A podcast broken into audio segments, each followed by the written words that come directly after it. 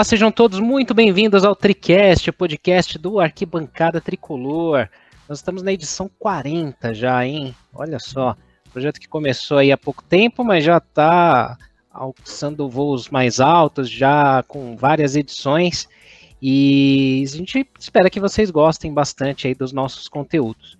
Eu sou Ricardo Senna e nesses próximos minutos nós vamos falar aí sobre um tema muito comentado pelos torcedores do São Paulo e pelos leitores do Arquibancada Tricolor. O marketing no futebol. Ações, possibilidades, recursos, como que o marketing pode se tornar e pode realmente, de fato, ser uma fonte de receita importante para o São Paulo e para clubes também do mesmo porte. Então, esse podcast de hoje aqui é muito especial. Ele vale também, claro, para torcedores de outros clubes que têm interesse no assunto. Hoje eu estou acompanhado aqui do Anderson Dias, então já peço que ele faça a sua apresentação, suas mensagens iniciais. Tudo bem, Anderson? Como é que você está? Tudo bem, Ricardo? Um abraço para você, para todo mundo que está nos ouvindo aí nas diversas plataformas. Dá para dizer bom dia, boa tarde, boa noite, né? Que você pode ouvir aí a qualquer momento, por onde preferir. E realmente hoje vamos tratar de um assunto muito importante, é, trazendo um, um convidado especial que a gente espera é, contribuir para que os torcedores, para que todos aqueles que gostam de futebol, claro, a maioria São Paulina que, que nos segue, entendam o, o tamanho, a amplitude desse tema, marketing, consumo, enfim, de todos esses assuntos, como eles podem ser mais bem explorados num, num clube de futebol. Isso aí, verdade mesmo. Antes da gente fazer a apresentação do nosso convidado de hoje, deixa eu já deixar um convite aqui para que vocês sigam nossos canais nas mídias sociais e principalmente o nosso site, o arquitricolor.com, é onde a gente concentra aí todos os nossos conteúdos, todas as matérias e, e tudo que a gente faz durante a semana. E nós estamos, claro, no Facebook, no Twitter, no YouTube, no Instagram, no SoundCloud, no Spotify, enfim, todas as mídias sociais se encontram Arquibancada Tricolor. Fechado, galera? Bom, hoje o Tricast traz aqui o professor Fernando Fleury. Ele é CEO da Armatore Marketing e Science, PhD em administração, com foco em esportes e entretenimento. Ele é professor, pesquisador e especialista em comportamento do consumidor. Então a gente vai falar bastante aí sobre um tema, deixando já um, umas boas-vindas aqui para o Fernando Fleury. Tudo bem, Fernando? Tudo bom, pessoal? Obrigado aí pela, pelo convite. É, é um prazer estar aí com, com toda a torcida tricolor. É um prazer estar aqui para poder debater esse assunto que eu gosto bastante, né? O Anderson já, já foi meu aluno, né? Então, para mim, é, ele sabe o quanto o, o, tema me atrai, né? E ainda mais com, com a torcida que é do meu time de coração, a gente poder debater esses assuntos relacionados a, ao marketing esportivo. Obrigadão. Que bom, Fernando. Eu que agradeço aí o convite. É, você ter aceito o convite, na verdade, desculpa. e é, para a gente é um convite também para conhecer cada vez mais aí o, o assunto, de verdade. E e para nós, assim, é, a gente sempre palpita muito aqui, né? Porque o arquibancada é feito por torcedores e a gente se mete muito a falar de vários assuntos. Recentemente a gente falou, até fez um, uma postagem nos nossos canais sobre as possibilidades do marketing no futebol e especificamente aqui no São Paulo, né? Eu já começaria aqui essa edição, Fernando, com uma, uma pergunta já de um, de um dos nossos leitores escritores, né, o Luiz Fernando, que acho que já pode dar um, um início aqui do nosso assunto. Por que que no Brasil a gente não consegue tratar o futebol como um espetáculo da mesma forma que acontece, por exemplo, nos Estados Unidos?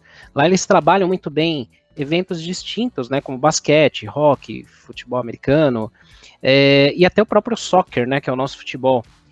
E aqui a gente tem tão pouca interação com o torcedor, né, sendo que nós temos estádios bons depois da Copa do Mundo de 2014, né? O que, que de repente falta assim para o Brasil nesse, nesse ponto, Fernando? Acho que a gente tem alguns aspectos aí, é, Ricardo, Anderson e todo, todo mundo que está nos ouvindo hoje, né, uh, é, para ser debatido. Um ponto importante é a questão cultural, né? A forma como que nós vemos o esporte, né? A gente hoje tem tem tentado muito vender o esporte como um meio de entretenimento, uma plataforma de entretenimento. E eu, em sala de aula, costumo sempre fazer a seguinte pergunta para os alunos, né? E faço agora para vocês dois, para vocês responderem pelos nossos ouvintes, pelos ouvintes de vocês, na verdade. É, imagine que vocês estão aqui, a gente acabou de passar pelo Dia dos Namorados, e vamos esquecer que a gente está na quarentena, mas Dia dos Namorados é super propício para a gente pensar num, num seguinte dueto, né? É, um show, um teatro, um cinema e um jantar, né? Nessa plataforma, nesse dueto de plataformas, vocês colocariam um futebol e um jantar incluso? É, hoje não dá, né? Então. Hoje, ainda mais nas minhas experiências recentes, né, da minha, da minha vida recente, é, não, não, não conseguiria levar uma, uma pessoa para um jogo, ainda mais se ela não gosta muito de futebol, né? Exato. Então, dentro da nossa plataforma de entretenimento, como a gente tenta vender o esporte como entretenimento, vocês veem que é muito difícil a gente encaixar o esporte dentro disso, né? Então, a gente tenta vender o esporte como um show, mas é difícil a gente mesmo consumir ele como um show, né? Nós, como torcedores, nós não queremos consumir o esporte como um show. Então, a gente exige dele um show, mas a gente não quer comprar ele como um show. Até porque comprar o esporte como um show é também comprar ele de uma maneira mais cara. Isso a gente também tem que lembrar. Né? O esporte, quando a gente classifica ele numa plataforma de entretenimento, nós, não que todos os entretenimentos sejam caros, né? não é isso que eu vou falar agora. Existem entretenimentos gratuitos, né? nós temos grandes shows, grandes eventos de entretenimento gratuitos, mas o esporte, como meio de entretenimento, ele acaba tendo que ser colocado num meio uh, mais caro. E isso faz com que nós, brasileiros, que acostumamos a ver o esporte como algo culturalmente social, muito difícil de ser colocado. Então, ainda uh, no meio dessa plataforma de entretenimento. Então, é isso que dificulta hoje um movimento para a gente entender o esporte como um grande evento, né? E, e, dificulta o trabalho hoje dos grandes times. Além da imprensa, né? A gente tem hoje também um trabalho uh, ainda de uma imprensa que, que não favorece a imagem do esporte como dentro dessa plataforma. Entendi.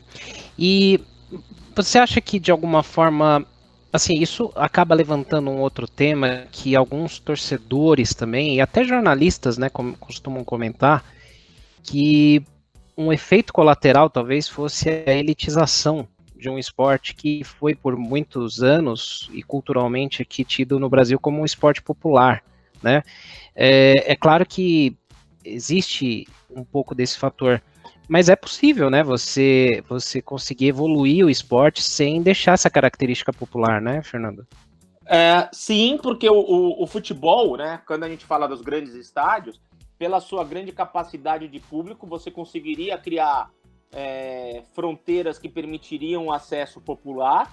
E como a gente tem, na verdade, grandes, é, diversos campeonatos, na verdade, você também conseguiria classificar os campeonatos, criando possibilidades de campeonatos distintos para públicos distintos. Agora, é, é claro que os campeonatos mais ávidos, né, como uma, uma Libertadores ou as grandes finais, elas já, já, já hoje são campeonatos que são tradicionalmente mais caros. Então você vai fazendo esse, essa questão de precificação uh, de acordo com a capacidade da com, com a oferta e com a demanda. Mas sim, você hoje conseguiria fazer tranquilamente uh, uma precificação né, e, e, movimentar isso de acordo com a necessidade do seu público. Não teria problema nenhum. Né? Não, não vejo como uma forma de elitização. Né? Agora, o que vai acontecer naturalmente, é, e isso é, é natural, é, é, uma questão de oferta e demanda. Hoje você tem, no caso do São Paulo, por exemplo, nós temos hoje uma, uma oferta muito maior que a demanda. Então não faz sentido você cobrar um preço exorbitante. Né? Agora, quando eu tenho, como no caso do Palmeiras, uma demanda que pode chegar a ser, ou do Flamengo, quando você tem uma demanda maior que a oferta, é natural que o preço aumente. Né? Isso é lei de mercado. É verdade.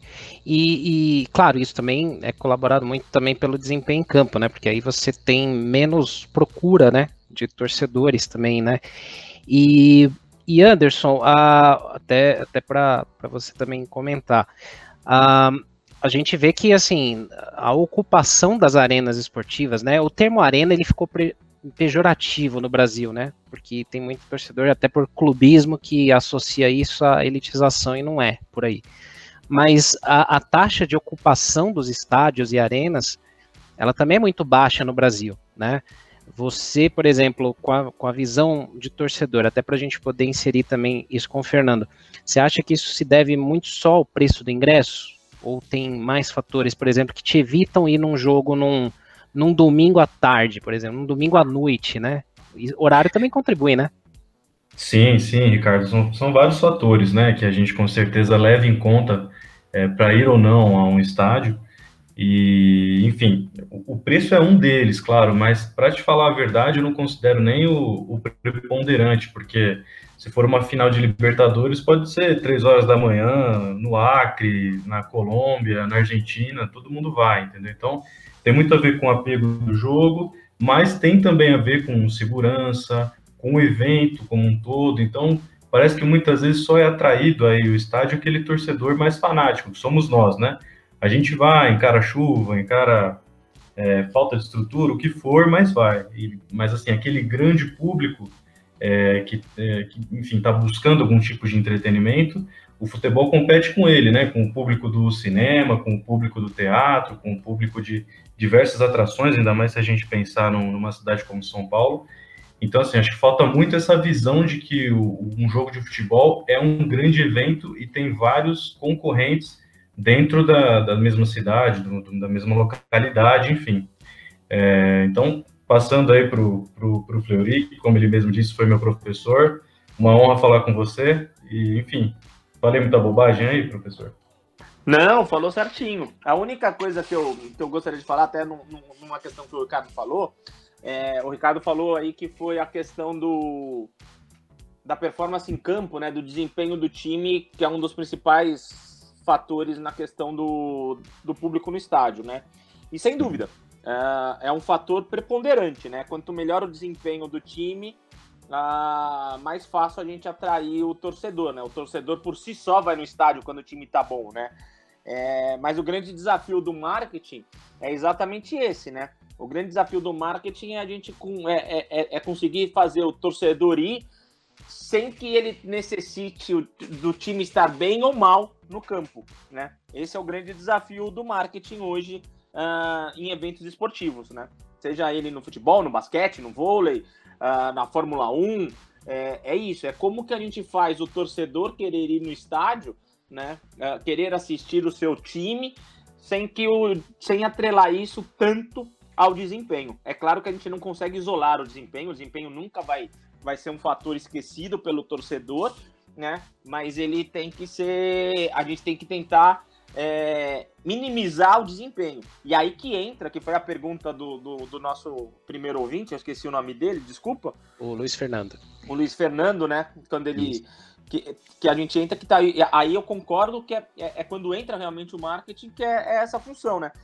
Uh, o show, o business, o entretenimento entra exatamente nessa hora. O que, que eu posso atrelar de valor agregado ao espetáculo futebol, no caso do.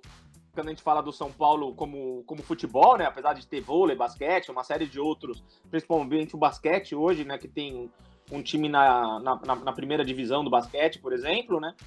É, mas como, o que, que eu posso atrelar a, ao espetáculo futebol que, mesmo com o time, de repente, não desempenhando tão bem em campo como eu gostaria, a torcida vai se sentir inflamada a ir ao estádio e torcer por aquele time. Essa é a principal, esse é um principal fator que o marketing deve trabalhar, porque isso sim é função do marketing. Isso é, isso é bem curioso, né, Fernando? Porque, assim, a, a eu tive a oportunidade de, de conhecer alguns clubes, assim, viajando a trabalho. Eu sempre gostei muito de visitar estádios e tudo mais, né? Lojas dos clubes. E eu, eu recentemente tive essa chance de ir para a Inglaterra. E lá é curioso de ver como clubes de médio ou de pequeno porte, como um Fulham, um West Ham, Derby County da segunda divisão, eles têm essa, essa variedade assim de ações, né? Eles conseguem fazer parcerias locais consegue encher os estádios, mesmo não ganhando títulos há anos, às vezes nenhum título eles têm, né? E, e, e o marketing, ele entra mesmo como uma fonte de receita importante dos clubes. E a gente viu alguns estudos recentes, a gente até fez um post no nosso arquibancada tricolor há pouco tempo, que o São Paulo, mas não é diferente de outros clubes, né? É, ele é extremamente dependente de transferência de jogadores e de direitos de TV. Né? As ações de licenciamento de marca, é, atividades nos estádios, patrocínios, ela é muito baixa, ela representa um percentual muito pequeno. Como que um, um clube consegue fazer um planejamento de marketing? Que tipo de métricas ele consegue é, é, criar? Eu sei que é muito complexo para analisar assim, mas é, como que a gente muda, por exemplo, um conceito que muito torcedor tem de elitização, ah, eu não sou consumidor, eu sou torcedor, é, para que ele vire de fato um consumidor que vai comprar produtos do clube?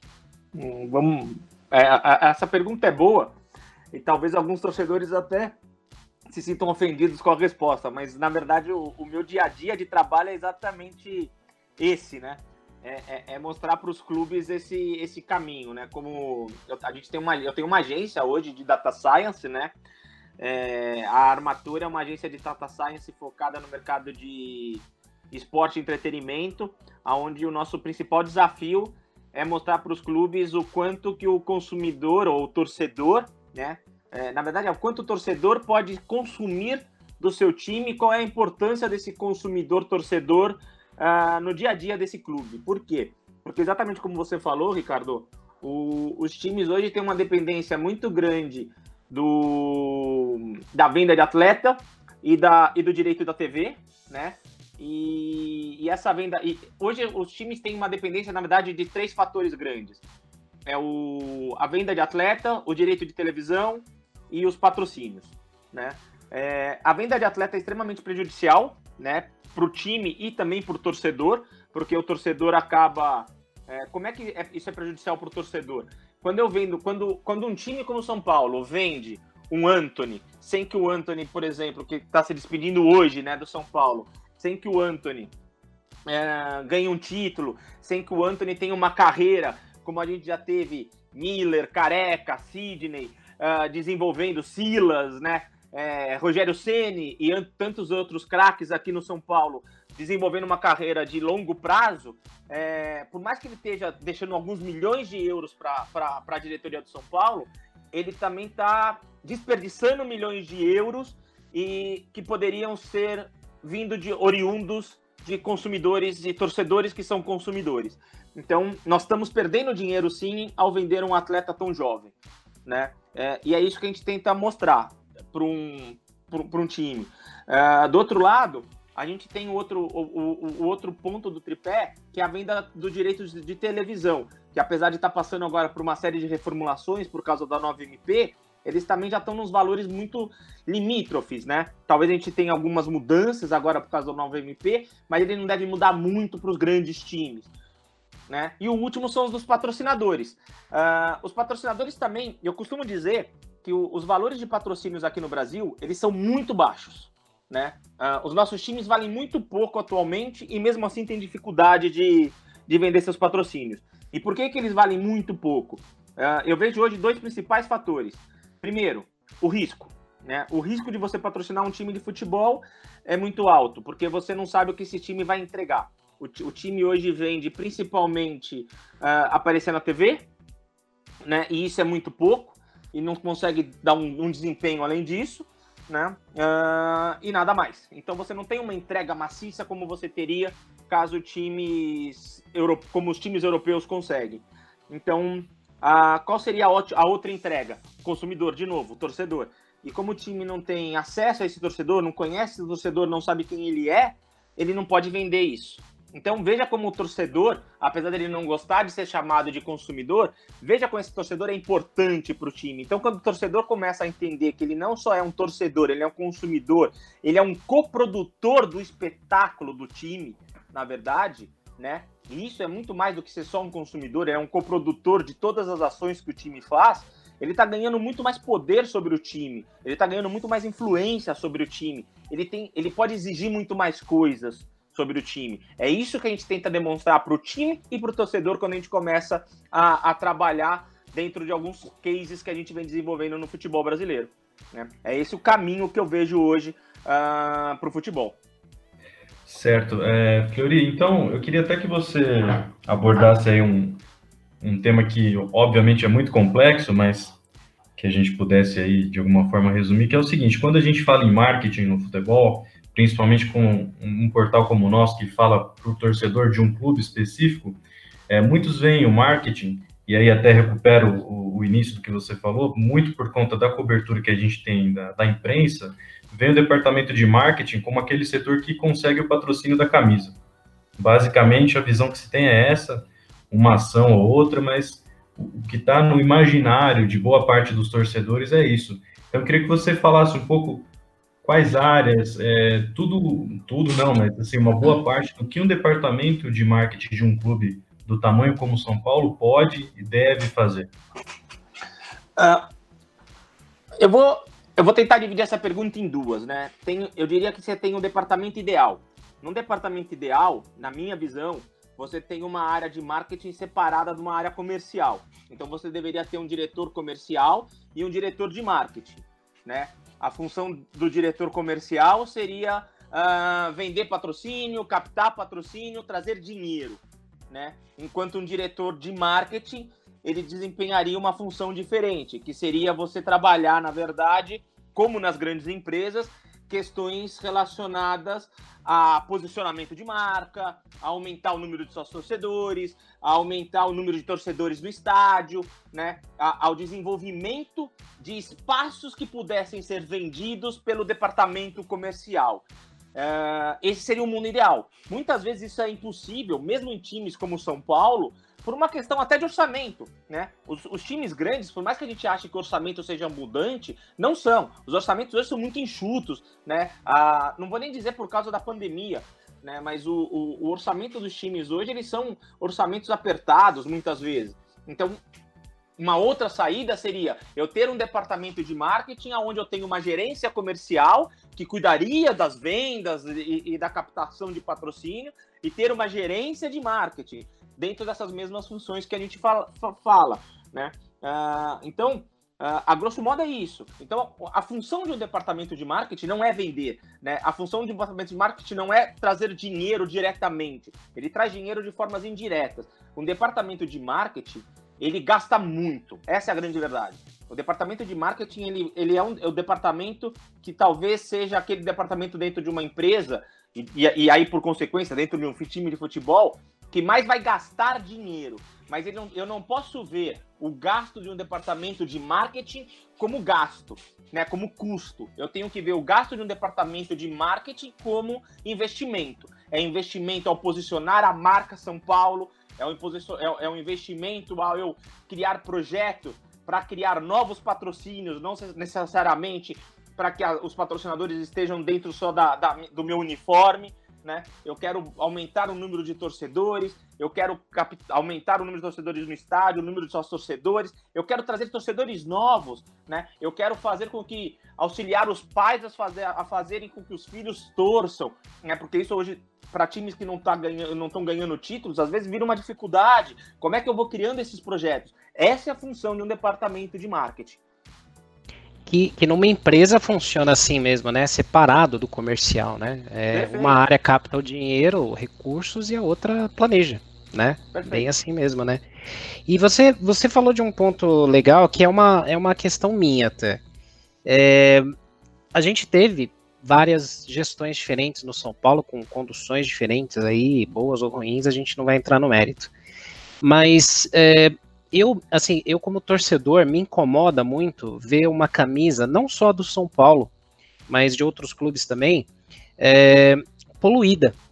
Então, são várias marcas. Você vê que no Brasil não tem uma, uma, um, uma, um regulamento, uma regulação, assim, de como que você põe uma marca de patrocínio, medidas e nada do tipo, né? Tem camisas que parecem um verdadeiro abadá, né? Isso já aconteceu muito no São Paulo também. É, essa, essa ação de ficar fatiando a camisa para ter vários patrocinadores e garantir uma receita, ela não. Ela é, ela é ruim, porque assim, eu, eu de fora, leigo totalmente, eu vejo como uma coisa que desvaloriza muito e deixa muito feia a camisa, por exemplo. Né? Como que o marketing enxerga esse tipo de ação quando você vende um patrocínio de camisa? Então, eu acho que tem, tem dois aspectos. Primeiro, você tem um aspecto que é da necessidade financeira, que é de fechar o caixa, né? Então, você imagina aí, aí no São Paulo, no fim do dia, você tá lá, tanto o Rossi quanto o Elias, tentando fechar o caixa para pagar todo mundo. E aí eles têm lá que no fim do dia bater o caixa e falar, putz, nós precisamos vender espaço porque nós precisamos de caixa. É uma necessidade, não tem jeito. E aí eu tenho que vender o espaço querendo ou não. Às vezes não é uma questão de gosto, é uma questão de necessidade. Eu imagino que em sã consciência, qualquer um não quer que a camisa seja poluída. Até o patrocinador principal prefere estar só ele, né? Porque quanto mais patrocínio você tem no uniforme, é, menos visibilidade você tem para os outros patrocinadores, né? Uh, mas é uma conta de chegada. No fim do mês você precisa pagar todo mundo, né? Então, eu, é, são os dois pesos que você tem que ter uh, na hora de chegada, na hora que você vai analisar uh, dentro de um clube. Então, o que eu quero falar para você, assim, Ricardo, Anderson e para todo mundo que está nos ouvindo, é, tem, tem dois aspectos importantes. Um é o mundo ideal, né? No mundo ideal, é, eu adoraria que o São Paulo ou qualquer time tivesse apenas um uniforme e recebesse muito, um patrocinador, desculpa, e recebesse muito por esse. Esse é o mundo ideal, né?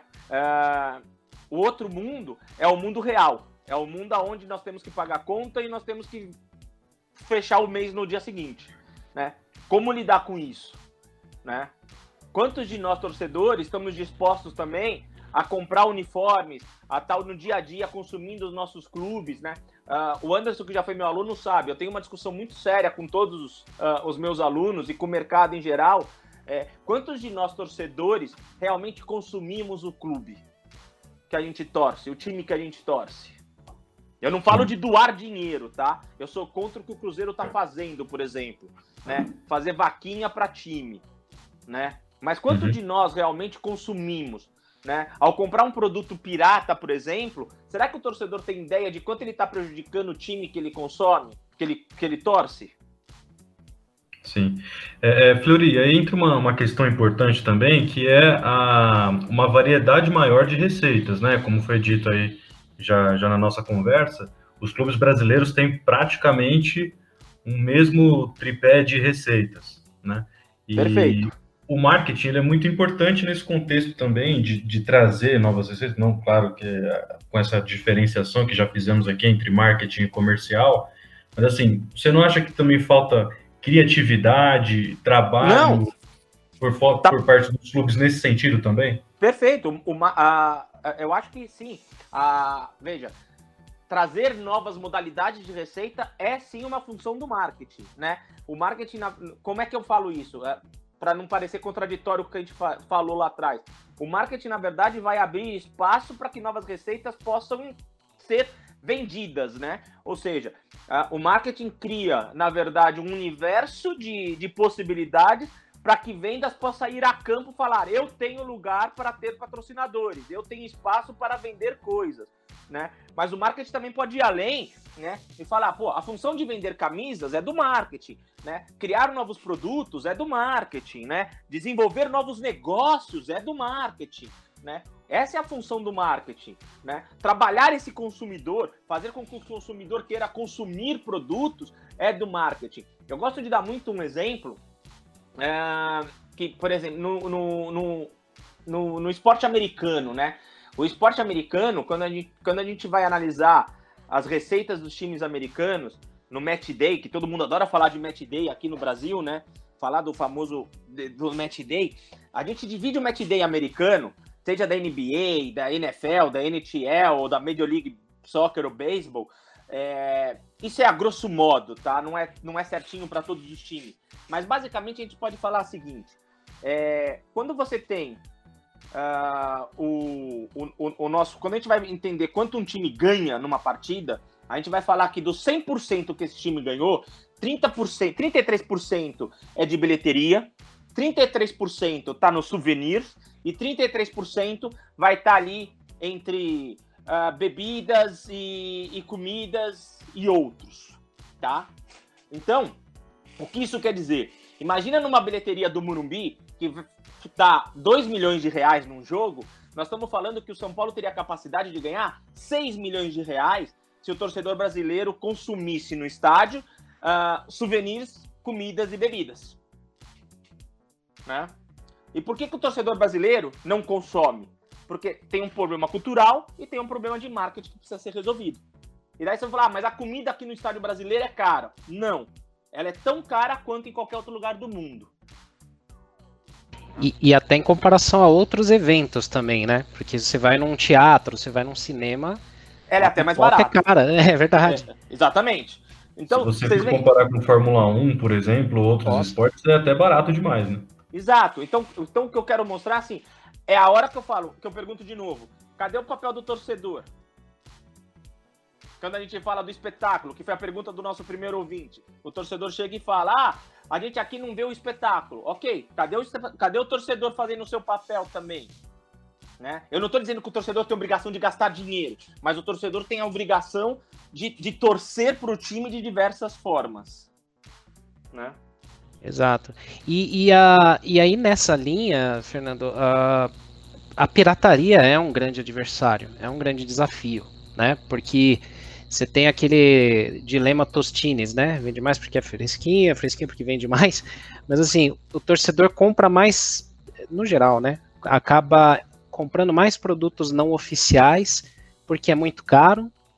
É, e também não existem mais produtos oficiais porque acaba ficando caro é, é, você produzir e licenciar a marca. Por que, que o licenciamento de marca no Brasil, num geral, ele é muito abaixo quando a gente compara até, por exemplo, países próximos, com realidades próximas. É, você vai aqui na Argentina, países assim que tem uma, uma realidade mais ou menos semelhante, você encontra livro, você encontra DVD, chaveiro, gravata, chinelo, tem um monte de coisa ali que é produto oficial do clube.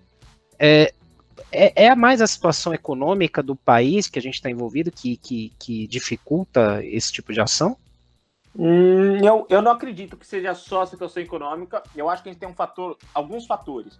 Entre eles, um fator cultural.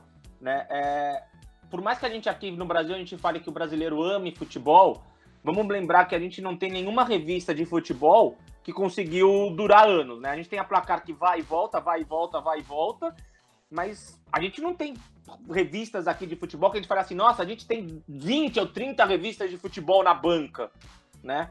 Os nossos cadernos de os nossos cadernos de esporte no jornal não são grandes cadernos, né? Então isso nos faz pensar, será que a gente realmente gosta de futebol? Será que a gente é ávido por esportes no Brasil? Né? O nosso hábito de leitura aqui no Brasil, será que ele é tão ávido assim para a gente ter grandes produtos? Né? Uh, veja, a, as nossas, por mais que as pessoas questionem a TV Globo, a TV Globo tem grandes produções. Ela nunca fez uma grande produção esportiva, né?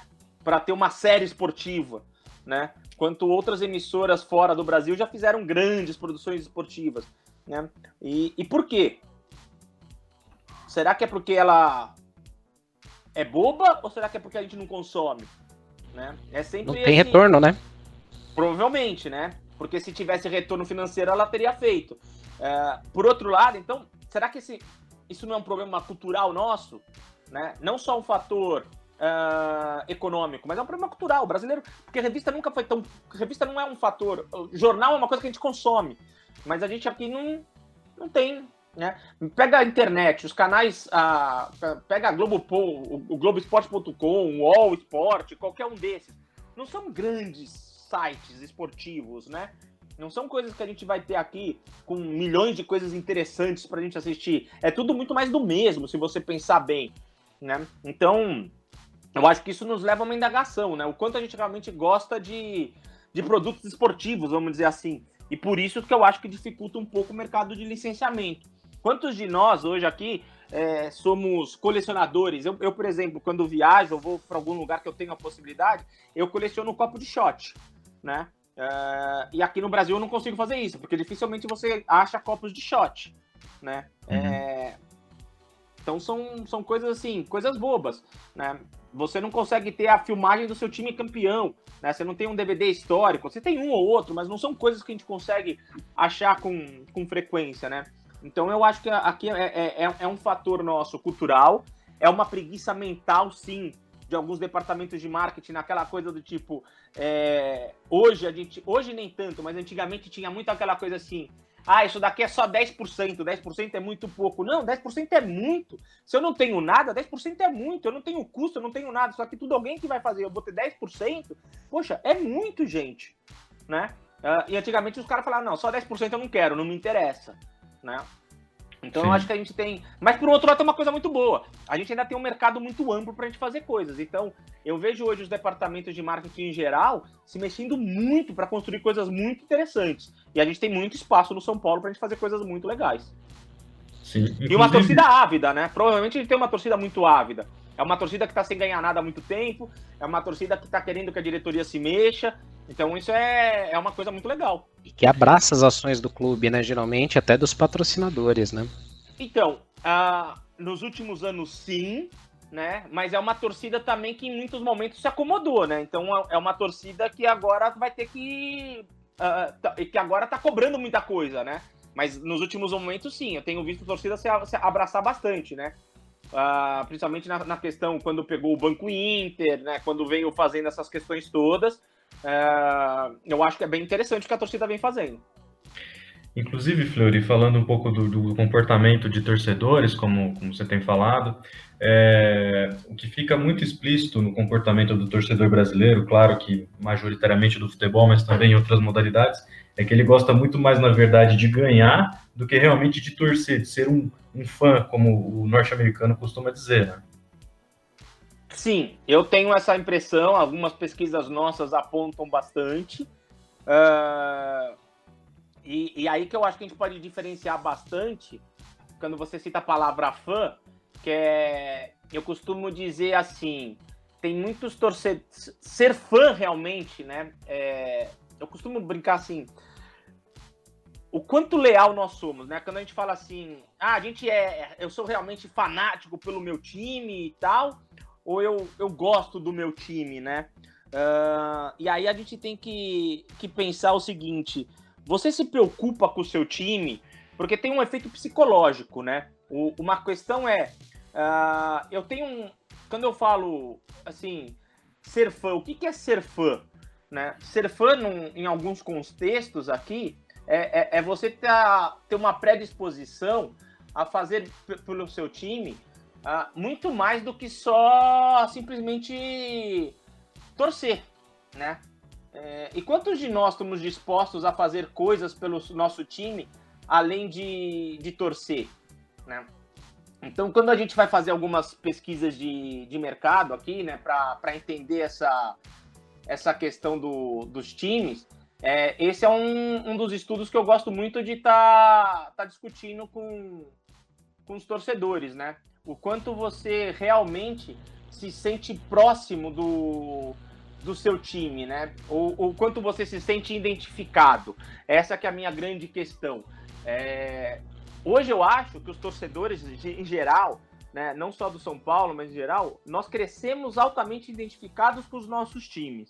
Mas para nós falarmos que nós somos realmente fãs, né? E a identificação, antes de eu passar para essa questão, a identificação, ela é uma questão psicológica, né? É, nenhum de nós, apesar da gente do São Paulo não ganhar nada há mais de 10 anos, né? Nenhum de nós deixa de ser identificado com o São Paulo, né? Eu posso estar menos ou mais identificado de acordo com o meu dia, mas eu não deixo de ser identificado.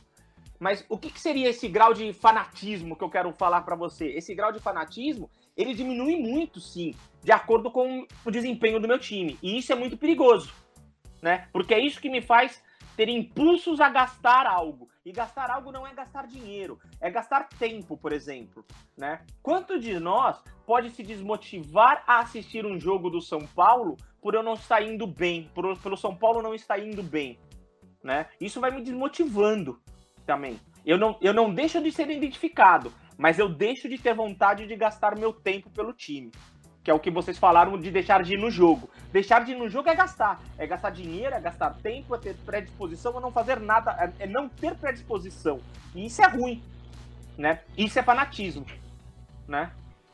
Isso, isso me lembra muito uma passagem que aconteceu uma, uma época eu fui visitar Buenos Aires, né? E no hotel que eu tava, é, descia às vezes ali e tal, na, na recepção, e puxava assunto ali até para treinar espanhol e tudo.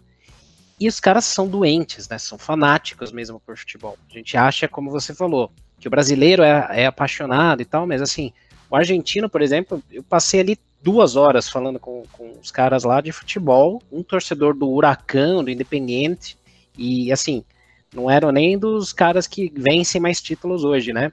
Isso me chama atenção porque, assim, você falando desse ponto do, do fã e do cara que gosta, isso impacta diretamente o sócio torcedor, que é o, um ponto que o Anderson também levantou muito bem com essa questão do torcedor querer, no Brasil, né? é, se sentir mais agradado do que ele colaborar. É, o sócio torcedor, que foi um projeto lançado pelo São Paulo de forma pioneira, hoje ele é assim, ele não representa nada em termos de receita para o clube, né? Tem uma inadimplência ali, talvez é, é, é, uma das menores fontes de receitas do clube hoje, né? É, você acha que de repente, claro, era outro contexto, mais de 20 anos atrás, tudo, mas é, esse formato de de trazer uma base de torcedores, porque você dava uma camisa, ele nasceu meio torto por isso? É, ou é, é, possível fazer algo assim nessa linha ainda? Ah, o projeto de sócio torcedor, quando ele, quando ele nasceu ali no, no São Paulo e depois como ele evoluiu para os outros times, ele tinha uma ideia muito legal, era interessante. É, só que o problema é que ele se manteve nessa ideia nos últimos 20 anos, né? Na verdade, até mais, porque ele nasceu na década de 90 lá no São Paulo, né? É, então já faz bastante tempo. Ele veio crescendo tal, mas é, ele. Mas ele precisa mudar. Hoje, a base do projeto do sócio torcedor de qualquer time é, é mais do que a, a, a, a, ideia de ganhar uma camisa, é a venda antecipada de ingresso, né? Uh, e essa venda antecipada de ingresso, ela tem um. Primeiro, ela já se esgotou e ela tem um limite, que é no máximo de duas a três vezes a capacidade do estádio, né? Uh, então, ela se esgotou. Hoje, os times têm que estar desenvolvendo novos jogos de ideias, né? novos valores para um projeto de sócio-torcedor, até pensando uh, em como eu atraio pessoas que não estão no meu estado, como é que eu tô, como é que eu atraio torcedores que nem sempre vão poder estar tá participando ativamente da minha vida, né? Uh, esse é exatamente um dos projetos que a gente apresenta quando a gente está ah, trabalhando com os clubes, né? A gente vem apresentando isso para times de Minas, para times do Rio de Janeiro. A gente apresentou isso, inclusive, para times aqui de São Paulo, para o próprio São Paulo. Nós tivemos, a gente está desenvolvendo uh, essas ideias exatamente porque, assim, na minha visão, o, o, o conjunto de sócio do, do, atual projeto de sócio torcedor está totalmente esgotado no Brasil e está morto. Né? Ele não se sustenta mais. Sim. E aí, Fleury, tem uma, uma, uma questão bastante importante nesse sentido, que é o perfil de cada clube. Então, o torcedor do São Paulo, ele seria, ele é, tem uma predisposição a consumir produtos, experiências, eventos que são diferentes, né? É uma predisposição diferente do torcedor do Palmeiras, do Cruzeiro, do Grêmio, do Inter, por aí vai. É, os clubes têm suas especificidades, seus perfis diferentes é, no modo do, do, do, torcedor, enfim, na visão e na diferenciação mesmo de um, de um clube para outro. Eles são totalmente diferentes, isso é visível para quem acompanha futebol. É, você não acha também que falta um trabalho do clube conhecer melhor quem é o seu torcedor ou consumidor, como a gente queira classificar, é, o que ele deseja, quais produtos ele consumiria, por que ele consumiria esse e não aquele? Acho que às vezes não é muito um tiro no escuro que os, os clubes de futebol no Brasil acabam trabalhando? Ah, eu tenho certeza, né? Eu tenho certeza que hoje são poucos os clubes, se é que existe algum, que tenha ideia de quem são os seus torcedores e o que eles desejam. É, mas a, o consenso natural do clube é eu tenho muitos torcedores, então eu posso jogar, atirar uma bala de canhão que eu acerto alguém, né? É, essa, é a, é, é essa é a lógica que os times partem. E isso é muito São Paulo, professor, desculpa, desculpa interromper, é como se a gente pensasse, olha, nós temos aí cerca de 18 milhões de torcedores, então se eu lançar qualquer coisa, o meu público vai ser esse aí, 18 milhões de torcedores, é isso aí que eu vou alcançar. É, dentro desse princípio é isso, mas hoje o marketing moderno, né, uh, não, não quer mais isso, até porque não, não é nem o marketing moderno, mas o consumidor moderno não quer isso, né. Hoje, quando a gente tem, a, a gente tem, na verdade, acesso a uma série de, de recursos que permitem a gente atingir o consumidor uh, de maneira muito mais eficiente, né, conhecendo ele de maneira muito mais gradual, interagindo com ele. Isso favorece a, a, a, a gente uh, na venda, na tratativa do negócio, né? Mas isso também é um, uma questão do, do próprio clube entender que o seu torcedor é um consumidor. E aí tem uma questão interessante, porque assim, é, não é só o torcedor entender que ele é um consumidor e aceitar ser tratado como um.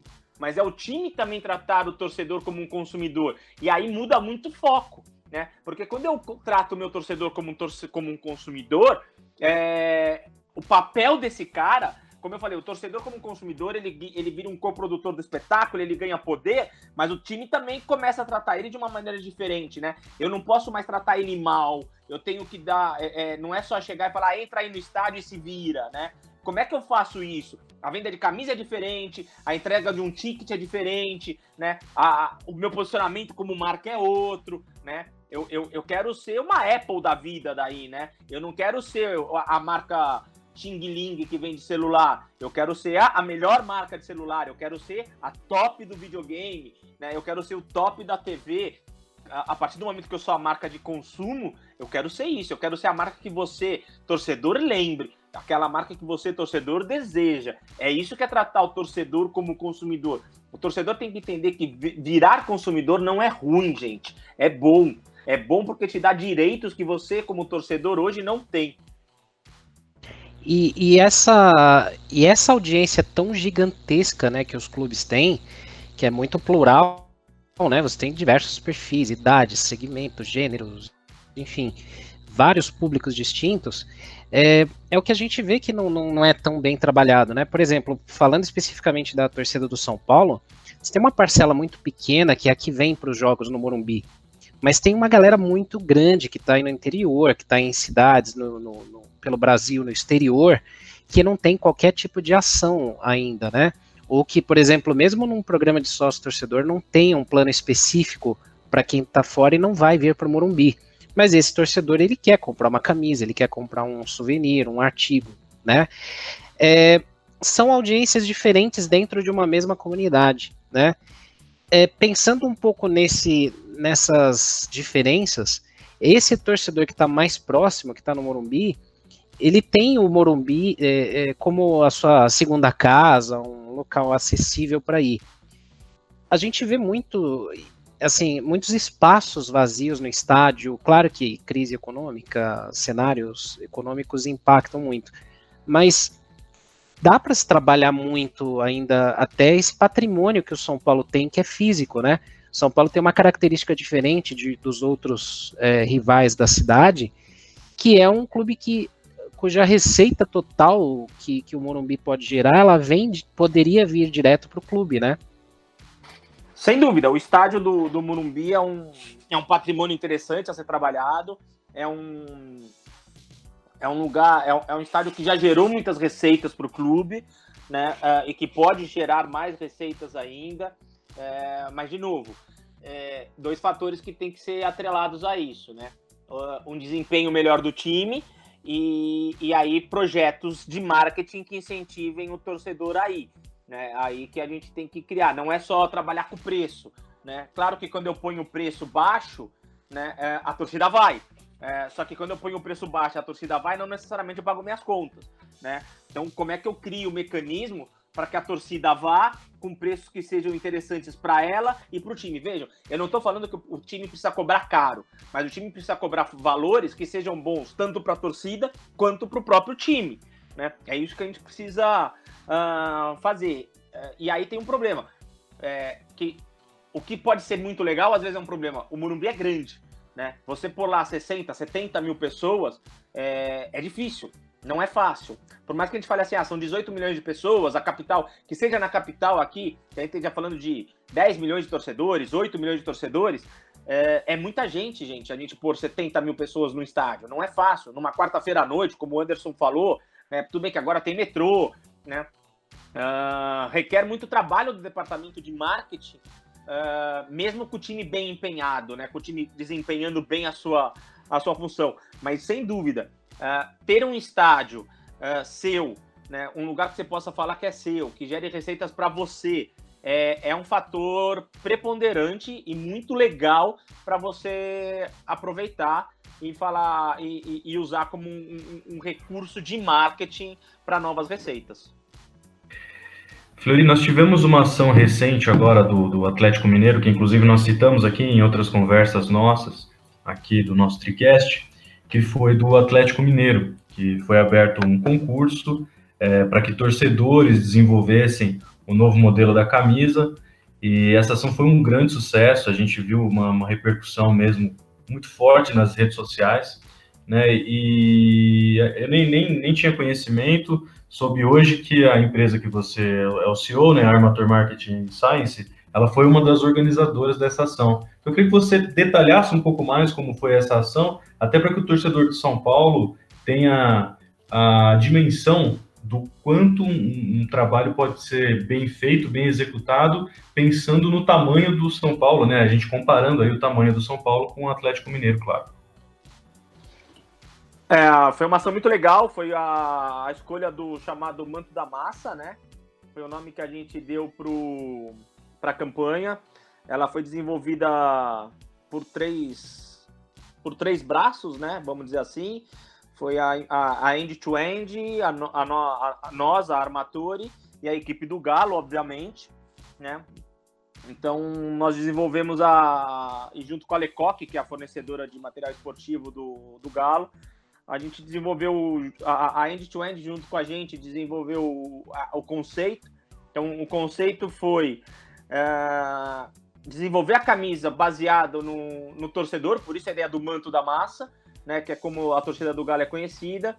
Uh, a gente fez uma análise de durante o, antes da campanha a gente fez uma análise de como que a gente poderia estar tá divulgando a ação para abrir para votação né? Então, enquanto a gente selecionava as camisas, a gente recebeu, na verdade, 1.500 inscrições de camisas. Então, enquanto a gente estava, enquanto um júri formado por gente do gente especializada no assunto de confecção, tal, selecionavam as camisas é, dessas 1.500 foram selecionadas, selecionadas 13. Enquanto eles estavam selecionando, nós estávamos analisando o perfil do torcedor por meio de data science, né? Por meio de análise de dados mesmo para entender como seria, como é que a gente poderia desenvolver estratégias de, de divulgação das ações, né? Uh, no meio disso, nós estávamos desenvolvendo todo um sistema matemático para acolhimento dos votos. Então, assim que a gente abriu a votação, é, a gente liberou as ações de marketing para acolhimento dos votos. Em uma semana a gente recebeu mais de 50 mil votos. Na verdade, em três dias foram 70, foram 25 mil votos. E aí a gente fez um desafio para o torcedor, que se a gente chegasse a mais de 50 mil votos, né, se a gente chegasse a 50 mil votos, na verdade, a gente, isso em acordo com os patrocinadores e com o Galo, obviamente, uh, a camisa do Manto da Massa seria confeccionada sem nenhum patrocínio. Seria uma camisa limpa, né? E, e aí a gente passou dos 50 mil votos. Né? Passou bonito dos 50, por isso que a gente fala que foram mais de 50 mil votos. Né? E aí a gente conseguiu então liberar essa a, a confecção com acordo de todos os patrocinadores para venda sem patrocínio. E aí a gente liberou a venda, né? A gente ficou, a gente liberou a venda já sabendo, não foi uma venda sem ser uma venda no escuro, foi uma venda aberta. É, em 24 horas uh, foram vendidas 24 mil camisas, né? Uh, e daí foi um recorde também, foi uma coisa muito legal. Em 72 horas, se eu não me engano, foram vendidas já 35 mil ou 40 mil. Em uma semana foram vendidas 100 mil camisas. Foi um recorde nacional aí de vendas, né? Foi, foi muito legal. se você pensar que, o, que nesse momento nós estamos com o futebol parado, que está todo mundo sem ver futebol, né? Então teve um envolvimento muito legal que foi gerenciado aí pela, pela End to End, por nós e pelo Galo, né? Uh, para envolvimento de toda a torcida, né? E aí é o que eu falo. Teve todo um, teve um trabalho estratégico de três de, dos três lados aí para que a torcida do Galo se empenhasse. Os torcedores que participaram da votação também se empenharam, a torcida comprou a ideia. Então teve todo o envolvimento de todo mundo para que. E o, e o, time nos deu muita abertura para trabalhar também, né? O time deu abertura tanto para nós como para end-to-end, e o próprio time participou, os jogadores participaram, teve chamada dos jogadores para não só para compra, mas para votação da camisa. Né? Então foi, foi uma ação muito conjunta de, toda, de, de todo mundo que estava participando do projeto. Só um comentário aí sobre esse, esse assunto, essa ação muito legal do Atlético Mineiro. A Vanessa, que nossa colaboradora aqui, nossa amiga do, do Arquibancada Tricolor, postou um, um texto muito legal ontem, né, no, no, portal, vale a pena o pessoal acessar. O título é O que podemos aprender com o Atlético Mineiro e a campanha Manto da Massa. Aí vocês podem entrar e vão ver no, no fim desse no fim desse post, desse texto, que um, um dos nossos seguidores fez uma comparação. Atlético Mineiro, 7 milhões de torcedores, 2 milhões de seguidores no Twitter. São Paulo, 18 milhões de torcedores, 4 milhões de seguidores no Twitter. E aí, então, mesmo durante a pandemia, a gente vê uma ação muito bem feita, que resultou em ótimos resultados para o clube. Fique imaginando, então, o potencial que tem o São Paulo não explorado. É, em termos de, de receita, claro que essa receita não vai só para o Atlético, né? Essa, essa é a receita bruta. É, as 100 mil camisas dá algo em torno de 19 milhões de, de reais de receita, né? É, repito, não vai para o Atlético, né? Isso daí é, o, é, a receita bruta, então tem confecção, tem um, um, uma série de, de outros gastos e uma parte disso vai ser destinado, na verdade, a vítimas do coronavírus, né? Então tem, tem todo um cunho social também na campanha. Né? Isso foi então, demais. Essa ela foi muito bem elogiada, assim, vários torcedores, né, de, de vários clubes e parabéns aos envolvidos, né? Como a gente sempre diz nas mídias sociais, né? Foi bem legal é. mesmo. Foi, e, foi bem legal. É, e assim, o São Paulo ele tem, é, até já mesclando uma pergunta do Fabiano Basílio, né? Que, que assim, muitas das perguntas que ele fez aqui acabaram já sendo respondidas, né? Mas a, a gente tem uma história muito grande no São Paulo, né? Atletas, talvez o primeiro case de marketing da história, que foi o Diamante Negro, né, o Leonidas da Silva. É, títulos não só no futebol, tem Eder Joffre, teve Ademar Ferreira da Silva, claro que tem uma, um peso diferente pela época, né, mas o São Paulo tem Sim. muitos ídolos, né, e muitas marcas para serem trabalhadas. E mesmo no elenco atual, tem um debate que sempre surge, porque assim, a gente tem jogadores que são midiáticos, né, você tem um Daniel Alves, você tem um Pato, você tem o Hernanes que tem uma identificação com a torcida, né? E para trabalhar a imagem de jogadores como esse, é, claro que tem vários fatores, mas assim, é muito complicado hoje como é que fica. É, depende do clube ter autonomia para trabalhar essa, esse tipo de, de imagem dos jogadores, fica com marketing, fica com vendas. Como é que funciona isso no operacional? Uh, precisaria haver o contrato do jogador, né? Com quem está o direito de imagem do jogador. Se o São Paulo tem o direito de imagem do jogador ou não, né? Legal. Uh, esse, é o, esse é o principal fator. Porque é, o São Paulo pode não ter o direito de imagem desse jogador, só ter o direito para jogar, e aí é um direito de imagem exclusivo para a partida, e aí o São Paulo não pode usar esse jogador para outras ações. Então tem, tem essa questão aí que precisa ser bem tratada, né? Direito de imagem hoje é uma coisa muito séria supondo que o São Paulo tenha o direito de imagem desses jogadores, por exemplo, e o São Paulo possa usufruir desse jogador para campanhas, aí é uma questão do departamento de marketing poder usar ele. Isso, isso é bem legal de, de, de, de esclarecer, né, até Anderson, porque é, muitas vezes cobra-se bastante do clube também, ou das áreas envolvidas, de que, ah, mas é, vamos lá, vamos fazer e tal e a gente não sabe exatamente como é que funciona, né? Então, bom ponto aí para esclarecer. Obrigado por é, ter citado é, isso. É, hoje a questão dos direitos aí de, de imagem, essas coisas, não é uma coisa tão simples, não, dentro do, do departamento de, de futebol, não. É bem complicado, é bem complexo esse universo. Né? Perfeito, perfeito, Flori. É, essa observação é legal mesmo porque essa cobrança existe até pelos nomes que o Ricardo disse, né? A gente realmente tem hoje grandes nomes do futebol, até internacionalmente falando, principalmente no caso do, do Dani Alves, mas realmente tem que ver é, sempre esses meandros, esses detalhes do, do contrato de, de cada jogador. É, é porque tem a questão dos patrocínios, né? Por exemplo, o, o, o, São Paulo hoje que tem uma camisa da Adidas, o Daniel Alves de repente pode ser patrocinado pela Nike, né? Eu não sei, eu não sei quem é o patrocínio da, do Daniel Alves pessoal de chuteira, por exemplo. Uhum. Então isso pode ser um empecilho para que ele faça ações com a camisa do São Paulo, a não ser que tenha um contrato que ele pode aparecer especificamente. Né? Então tem, tem muito desses empecilhos que tem que ser contratualmente bem resolvido. Por isso que é, é, é, é bem é uma questão bem, bem séria a ser tratada nos clubes. Ok. É, Flor, eu queria tratar de um, de um tema que a gente falou é, bem rapidamente aqui, que foi a questão da medida provisória recentemente assinada pelo presidente da República a respeito da, dos direitos de transmissão é, dos clubes aí na, nas competições e tal. Essa, essa medida provisória altera o, o entendimento anterior né, sobre a obrigatoriedade da emissora ter os direitos dos dois clubes envolvidos na partida, passa a ser só do, do clube mandante, e também abre caminho, que aí é o que eu considero mais interessante, para uma diversificação maior é, das receitas, inclusive, dos clubes no que diz respeito à transmissão. E a gente às vezes fica muito focado em televisão, seja TV aberta ou TV por assinatura, ou, ou até mesmo o pay-per-view, mas a gente tem o streaming, né, que já é uma realidade no mundo inteiro, chegou forte no Brasil e pode também atrair muitos investimentos. Queria saber a sua visão sobre essa MP, se ela pode realmente resultar numa, numa diversificação maior de receita para os clubes, ou se tem, corre o risco da gente ficar num embate mais político e a MP acabar caducando e voltar para o cenário anterior.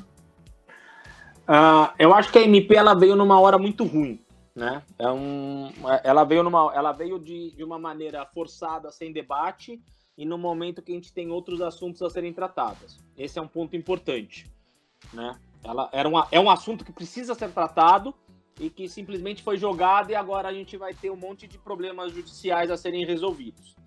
Uh, dito isso, é, eu acho que a gente tem uma questão importante aí a, dentro desse assunto aí. Esquecendo a MP, vamos falar do assunto, porque eu acho que a MP foi horrível.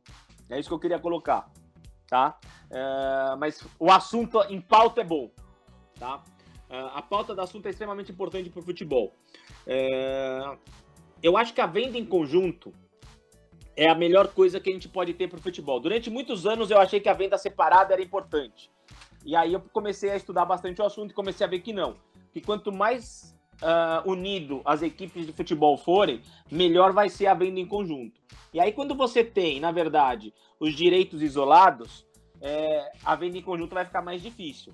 Por mais que a gente tenha alguns presidentes falando que agora vai facilitar a criação da liga e das vendas uh, em conjunto, não me parece que vai ser o caso. Por exemplo, um Flamengo da vida dificilmente vai se unir com os outros times para fazer a venda em conjunto. Vai ser muito mais interessante agora para o Flamengo vender seus jogos, os seus 19 jogos do Brasileirão, em casa e dane-se todo mundo, porque vai ter muita gente querendo comprar, do que qualquer outra coisa, né?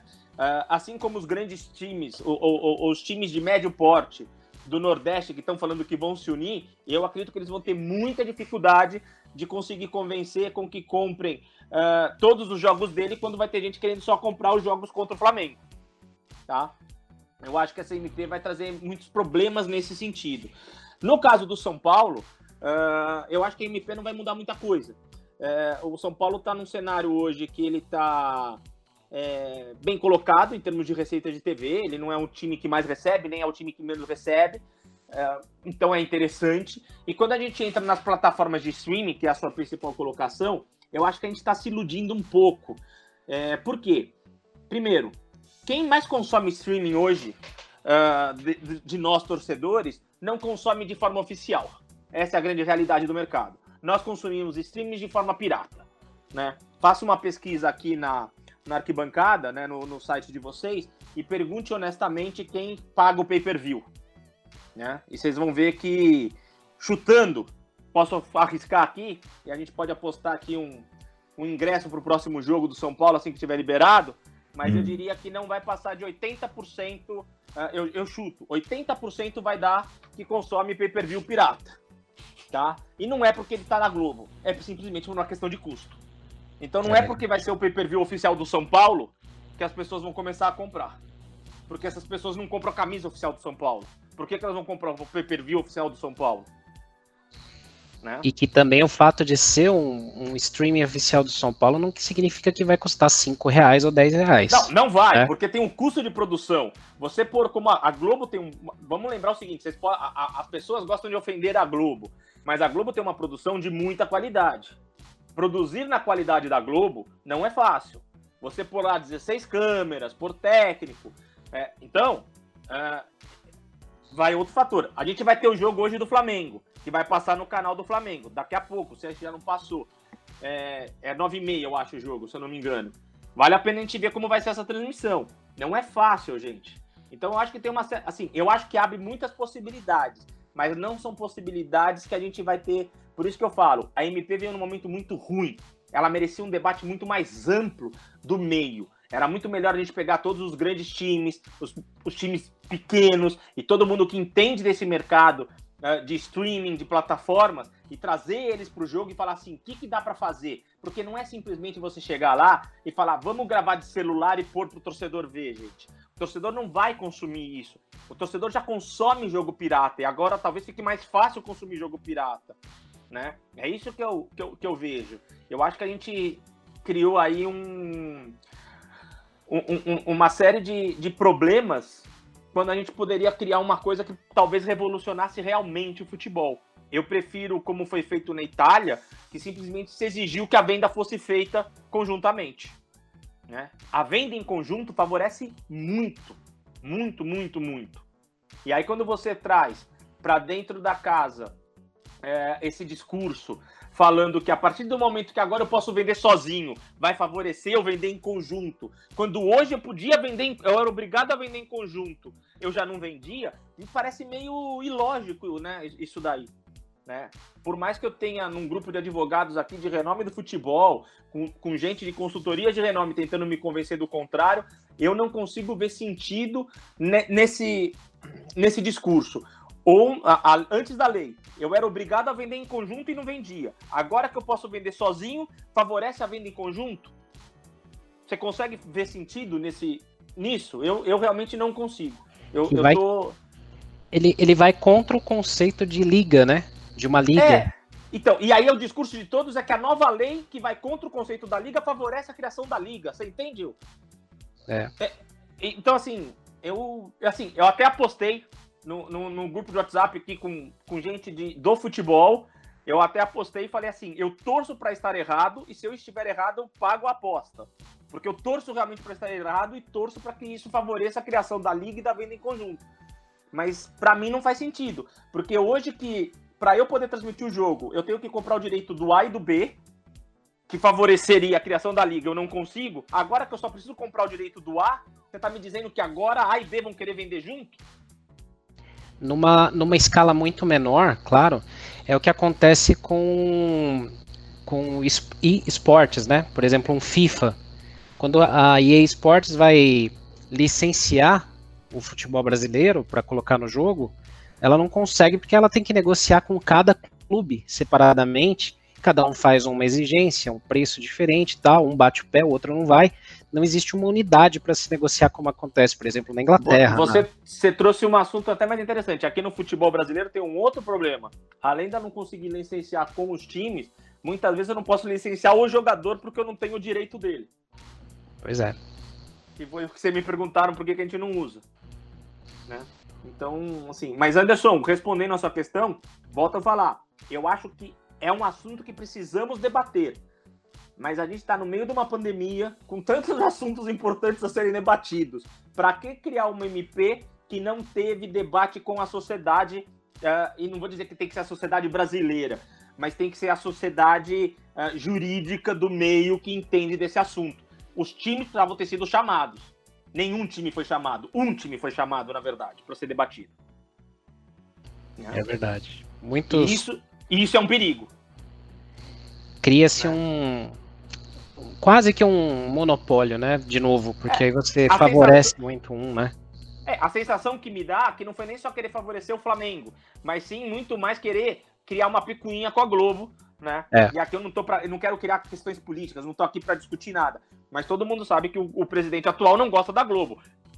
E aí ele viu, vou criar confusão com a Globo. E ele realmente criou uma confusão com a Globo. Exatamente. Tá? E, e, de verdade, é, eu falo abertamente, achar que a Globo é o problema do futebol é um erro. Se não fosse a Globo, o futebol brasileiro já tinha morrido há muito tempo, gente. Inclusive porque já tem clube com 3, 4 anos de receitas antecipadas com a Globo, né? Não, e, e de verdade, gente, é, vocês, todo mundo que está nos ouvindo aqui deve gostar de futebol, não só do São Paulo, mas de futebol, imagino eu, boa parte. E deve assistir ESPN, deve assistir Fox, deve assistir Sport TV. E isso, por que, que eu tô falando isso? Porque são transmissões internacionais, são transmissões que não são desses canais uh, assistir as transmissões do futebol brasileiro que são geradas pela Globo e, as futebol, uh, e a do futebol internacional, você percebe a qualidade da transmissão da Globo. A Globo não é minha cliente, quero deixar claro, a Globo não me paga, não tenho nada a ver. Mas eu gosto de futebol. E você vê a transmissão da Globo versus a transmissão de outros lugares, a Globo sabe transmitir futebol. Né? A, a Globo sabe o que ela faz. O negócio a gente, vocês perguntaram assim, ah, por que, que a gente aqui não tem um espetáculo futebol? A Globo sabe transformar o espetáculo, o futebol, uh, em espetáculo gerado pela TV. Né? Dificilmente outro, outras emissoras sabem. Tá? Vocês já assistiram o jogo da Fox? Sim. Já, já. Né? Então, o do esporte é. interativo. Sim, sim. Então, isso é, é, isso é quando a gente nem entra no mérito da TV aberta, né? Que aí as disparidades são maiores ainda. É, é, é, é, só isso que eu tô falando, entendeu? Então, assim, agora, eu sou a favor de tudo que é muito bom pro futebol em termos de negócio, tá? Uh, eu não tenho problema nenhum. Por isso que eu falo, eu acho que é um debate que precisa ser feito. Mas eu acho que a hora é muito errada, infelizmente. Infelizmente. Né? Agora, eu não tenho a mínima dúvida que hoje, hoje, pro Flamengo, é excelente. Sim. É, são muitos desdobramentos, né? Realmente, assim, é um tema que gera muita discussão. Aliás, todos esses temas aqui que a gente acabou passando aqui de uma forma bem superficial, né? E, e já foi uma aula muito grande aqui, então já te agradeço mais uma vez aqui, Fernando Fleury, por conta dessa de ter aceito esse convite com a gente. A gente assim viu o tempo passar aqui assim que voou, né? De tantos temas legais aqui que a gente falou, né? E antes de passar a bola para a gente encerrar aqui essa nossa edição, é, deixo esse convite para a galera que está ouvindo aqui o nosso podcast, porque a gente tem muito conteúdo no Arquibancada também postado sobre, sobre esses temas, né? A gente colocou muitos números, estatísticas, estudos com fontes né, realmente confiáveis para atestar muito do que foi falado aqui. Então já fica o convite para vocês conhecerem, lerem aí os nossos nossos posts aí nas mídias sociais e no nosso site, certo? Anderson, é, bom, só mensagem final, porque eu acho que foi uma aula, foi muito legal aqui essa essa edição do Tricast e deixa sua mensagem aí para a galera que está ouvindo a gente. É isso aí, Ricardo. Bom, primeiro quero agradecer novamente o, o professor Fernando Fleury por ter dedicado esse tempo para a gente, mais de uma hora conversando é, sobre marketing, sobre vários desdobramentos, vários assuntos diferentes. E, assim, lembrar para o torcedor que está nos ouvindo que a gente está passando por um momento é, muito importante no, no São Paulo, que é uma eleição. Então, momentos como esse devem servir como reflexão para temas maiores. Não ficar personalizando, sabe, esse ou aquele, qual é melhor, é, qual é mais simpático ou menos simpático. São Paulo vive uma situação complicada em diversas frentes. É importante que a gente trate temas como esses nesse momento, até para que os candidatos saiam um pouco daquelas falas que já são até é, decoradas, aquelas falas que agradam todo mundo. Acho que a gente tem que buscar temas que são realmente é, novos, complexos, é, grandes, porque a gente está falando de uma instituição gigantesca que precisa passar por, por uma renovação completa é, para seguir no, no esporte como ele é hoje, né? Com as atualidades que ele traz, que ele precisa, para que a gente não fique para trás é, nesse cenário. Então, obrigado, Flori, pelo, pela sua ajuda aí, como disse o Ricardo, uma aula que a gente teve aí nesse pouco, pouco mais de uma hora que a gente conversou. agradeço, um abraço para você e, enfim, é, espero que a gente possa conversar de novo em outras oportunidades. Boa, Anderson, valeu mesmo aí, obrigado aí pela participação mais uma vez. E Professor Fernando, mais uma vez, muito obrigado. Suas mensagens finais, convites para o pessoal conhecer seu trabalho também em outras plataformas, fica à vontade. Uh, Anderson, Ricardo, foi um prazerzaço participar aí de, desse, desse tricast com vocês, do, do Arquibancada Tricolor. Uh, é, Para mim é sempre um prazer, sempre que vocês me chamarem, uh, eu vou estar disponível. Né? Para mim é sempre legal bater um papo com, com a torcida tricolor. Uh, realmente é um ano de eleição, é um ano muito importante para nós. É, em breve o campeonato deve estar começando. A gente tem o Paulista para terminar, o Brasileiro para começar. Temos aí algumas um ano talvez de quem sabe ainda 2020 possa ser um ano que a gente ganhe algo. A gente não, não nunca vai perder a esperança, né? Uh, agradeço pelas palavras de vocês, né? Não, não sei se foi uma aula ou não, mas foi, foi, foi prazeroso. Eu gosto realmente, falo bastante, eu sei disso. Às vezes falo mais do que devia, uh, mas eu é sempre para mim um prazer poder falar de um tema que eu gosto bastante. Uh, convido todos que quiserem conhecer o nosso site da Armatore, armatorems.com. Quem quiser entender um pouquinho mais do que a gente faz, também convido a acessar o f4u.com também, que é um, é um, é um trabalhinho aí que a gente vem desenvolvendo para conhecer melhor os torcedores. Né? E eu fico à disposição de todo mundo que quiser bater papo. Tem meu Twitter, tem meu Facebook. Estou aberto aí a, a, todo, todo torcedor São Paulino que quiser conversar com a gente e entender um pouquinho do que a gente faz. Muito legal mesmo, Fernando. Obrigado mais uma vez. A porta de casa aqui está sempre aberta, então considera a arquibancada aí como sua casa também porque é um tema que a gente gosta bastante e com certeza teremos mais edições aí com você, tá bom? Obrigado mesmo a todos também que estão ouvindo e o convite, né? Se você estiver ouvindo aqui no Spotify, já se inscreva, dê, favor, dê, dê um like ali, coloque o Arquibancada como favorito aí para seu podcast. Se for no SoundCloud também, já se inscreva. Se por acaso for no YouTube, não deixe de se inscrever e dar um like aqui nessa edição. Beleza, galera? A gente volta semana que vem com mais assuntos aí relacionados ao São Paulo e esperamos que você goste de mais uma edição do Tricast, o podcast do Arquibancada Tricolor. Saudações tricolores, até a próxima!